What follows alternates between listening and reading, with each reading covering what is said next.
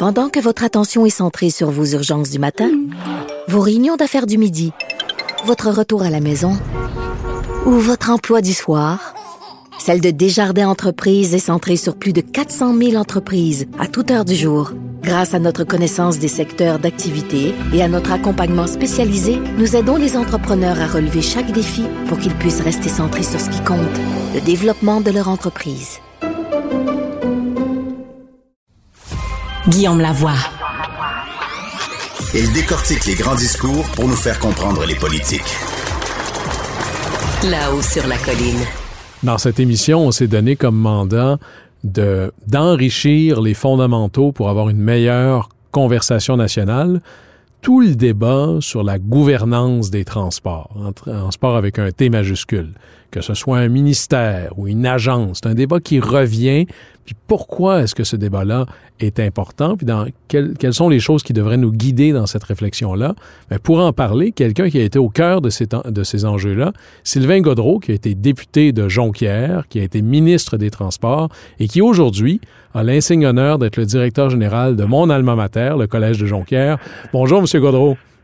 Oui, bonjour, Monsieur Lavoie. Merci beaucoup d'être avec nous. Alors, Ça fait plaisir qu'est-ce que c'est d'abord, euh, quelles sont les différences entre un ministère et une agence? Puis pourquoi certaines personnes disent qu'il faudrait aller vers des agences? Oui. Ben, c'est une excellente euh, question. C'est un excellent sujet aussi. Moi, je c'est toujours avec plaisir que j'accepte de parler de cette idée parce que je pense qu'elle est importante, elle est porteuse pour le Québec, même si malheureusement on n'a pas été encore de l'avant avec ça. Il faut d'abord savoir que moi j'avais déposé un projet de loi, le projet de loi 68, en février ou mars 2014, juste avant l'élection de 2014, euh, transformant euh, une grande partie du ministère des Transports en agence euh, des, euh, des, transports ou en agence, on l'appelait précisément agence des infrastructures. Et, et qu'est-ce que ça change, ça, fondamentalement? Ça dépolitise. Grosso modo, là, si tu veux un seul mot, là, dépolitiser euh, les, euh, les travaux, euh, la, la, la, décision, puis les euh, l'adjudication, je dirais, là, des, euh, des contrats. et vous savez, au Québec, on est encore en matière de transport dans un, j'allais dire, un héritage de Duplessis. Je ne sais pas s'il faut aller jusque là. Je laisserai, je laisserai d'autres historiens ou commentateurs le faire à ma place, mais euh, ce que je veux dire par là, c'est qu'on est encore euh, beaucoup dans les promesses électorales sur la prolongation de route, sur de la prolongation de, de, de chemin, sur euh, de l'asphaltage. Donc, de la, pulsion politique. Là. On se fait élire en disant, c'est pas obligé d'être des grands projets, là, un bout de route dans un coin du Québec que le député du coin, lui, connaît très bien, ou un, un, un, un bout d'asphaltage. C'est de l'information du processus politique. Là. Ben, c'est-à-dire que euh, le, meilleur exemple, euh, c'est certainement le troisième lien, là, euh, parce que là, c'est puis en plus, c'est pas juste un coin de rue, là, c'est vraiment une, infrastructure importante. donc, il y, a beaucoup de, il y a beaucoup de, de, de, comment je pourrais dire, de campagne ou de d'engagement électoraux. Puis moi, je fais pas de reproche à personne. J'ai participé moi-même à ça, ça. Je pense que ça fait partie aussi des débats politiques. Mais ce qu'on dit avec une agence des transports, ben, c'est de dire, écoutez,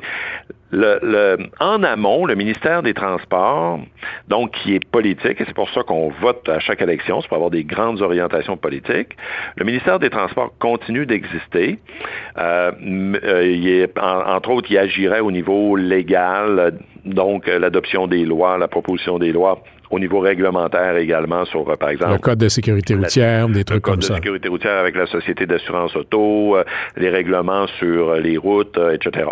Et, troisième mandat, donnera les grandes orientations. Bon, par exemple, est-ce que c'est 50-50 dans le budget, dans la répartition du budget entre le transport collectif et les routes? Ou est-ce qu'on y va plus avec un gouvernement qui dira, ah, ça va être 40-60? Tu sais, j'y vois grosso modo, là, mais disons 40 dans le transport euh, collectif puis 60% dans les routes. Mais une fois qu'on dit ça, la, Ensuite, la planification euh, puis la réalisation des routes, ben là, ça sera en fonction des besoins euh, réels de fluidité. Donc, on enlève le, le, calendrier d'appréciation politique, là, ma route avant la tienne et autres. On sort une espèce de fichier Excel niveau de détérioration, puis ce qui arrive en haut de, ce qui est le plus détérioré passe en premier. Une espèce presque regard rationnel, scientifique sur la chose. Oui, ben exactement. Donc là, il y a plusieurs critères, puis le ministère a déjà ça. Hein, euh, oui, on serait surpris qu'il n'y a pas quand on va pas inventer quelque chose là. Non, c'est ça. C'est qu'on fait juste transférer ça dans des boîtes euh, différentes. Par exemple, on sait au Québec quelles sont les routes avec un niveau qu'on appelle accidentogène, là où il y a plus d'accidents. On sait c'est où au Québec, où il y a plus d'accidents. Tu tout ça est répertorié puis compté. Donc, euh, ça peut être un critère. Par exemple, la sécurité routière. Bon. Fait que là, les routes qui sont plus accidentogènes, ben, on va les, on va, on va les, les, les, les régler en premier, entre guillemets. Ensuite, une question de fluidité. Ensuite, ça peut être, euh, bon, pour, pour pour, euh, je sais pas moi, le transport collectif, améliorer le transport collectif d'un point A au point B. Alors là, il peut y avoir différents critères qui seraient fixés aussi, par exemple, ça peut être le, genre de choses qui seraient fixées au niveau politique, mais une fois que ça c'est fixé, euh, ben là, la priorisation euh, se fait en fonction de ces critères-là et la réalisation également, ça veut dire l'adjudication des contrats, etc., par une agence indépendante du pouvoir politique. Si, Sylvain Godreau, si c'était une agence indépendante, est-ce que au niveau, j'entends souvent par exemple euh, la difficulté de retenir ou d'embaucher des ingénieurs parce qu'il y a des conventions collectives, il y a une flexibilité ici qui est plus difficile. Est-ce que ça voudrait dire qu'on serait dans un, un, ordre un peu séparé? Ce seraient des employés du gouvernement, oui, mais pas nécessairement au cœur de la même convention collective? Ben exactement. C'est une autre possibilité qui est offerte par l'Agence des transports. On sait qu'on a un enjeu important de recrutement et de rétention, euh, par exemple, des ingénieurs. Puis ça, c'est pas juste moi qui le dis, là. Le, le, le, président de l'Association des ingénieurs du gouvernement du Québec l'a déjà dit à plusieurs reprises. Pour ce qui est du ministère des Transports, c'est encore plus criant que dans d'autres ministères où il y a des ingénieurs. Euh, on est souvent, par exemple, entre guillemets, l'école, là, où les jeunes ingénieurs euh, viennent faire leurs dents, puis quand ils commencent à être bons, là, ben là, ils quittent la fonction publique pour s'en aller dans le privé parce qu'ils sont beaucoup mieux payés. Euh, donc, on a une difficulté à garder de l'expertise, euh, puis à la, maintenir, puis à la développer, puis on devient moins compétitif, moins attirant également. Donc, l'agence aurait aussi cette indépendance pour sortir du, du, cadre de la fonction publique. ça ne veut pas dire qu'il n'y aura pas de convention collective, mais qui pourrait être différente avec une, je dirais, une une euh, autonomie ou une flexibilité euh, plus grande sous la forme d'agence que sous la forme euh, de la fonction publique. Et là, Sylvain Gondot, je vous entends dire le mot agence. vous savez, les, les, gens à Montréal sont familiers avec l'ARTM, l'agence là régionale de, régionale de transport métropolitain, puis ils ont l'impression de voir là-dedans là presque les dans les 12 travaux d'Astérix, c'est la maison des fous. Là. Tu sais pas par quelle porte tu rentres, tu sais pas qui est responsable de quoi. On a l'expression qu'on décide plus rien. Il n'y a pas un danger de dépolitiser la chose, puis là, on sait plus quand ça marche pas à notre goût, nous comme citoyens, à qui aller se plaindre, puis à qui dire, coudon, on va faire quoi?